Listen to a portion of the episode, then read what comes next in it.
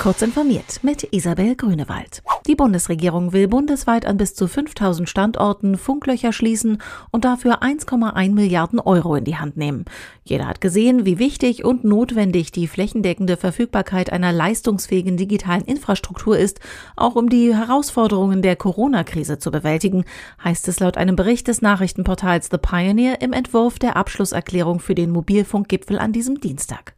Demnach wolle die Regierung Versorgungslücken dort schließen, wo ein privatwirtschaftlicher Ausbau auch aufgrund von Versorgungsverpflichtungen oder Ausbauzusagen zeitnah nicht zu erwarten sei.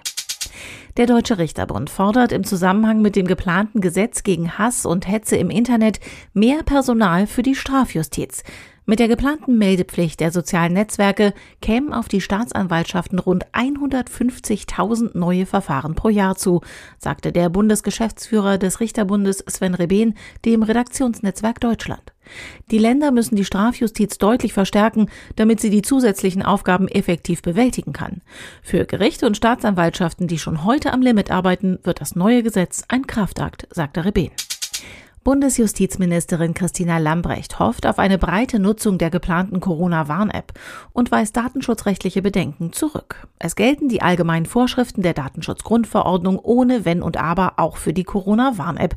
Deshalb sind alle datenschutzrechtlichen Fragen abgedeckt und es gibt keine Veranlassung für ein spezielles App-Gesetz, sagte die SPD-Politikerin der Neuen Osnabrücker Zeitung zu entsprechenden Forderungen von Grünen und Linken. Jeder könne sich frei entscheiden, die App auf sein Smartphone herunterzuladen und könne sie auch wieder löschen, betonte Lambrecht. Der Suchmaschinenriese Google will weiter an seiner Politik in Sachen Werbetargeting arbeiten, um Diskriminierung vorzubeugen.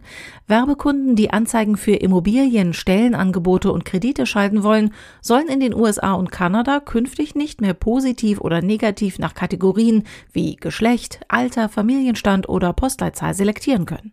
Die großen US-Tech-Konzerne stehen oftmals in der Kritik, weil sie ermöglichten, dass etwa Minderheiten gezielt bei bestimmten Anzeigen ausgefiltert würden. Diese und weitere aktuelle Nachrichten finden Sie ausführlich auf heise.de.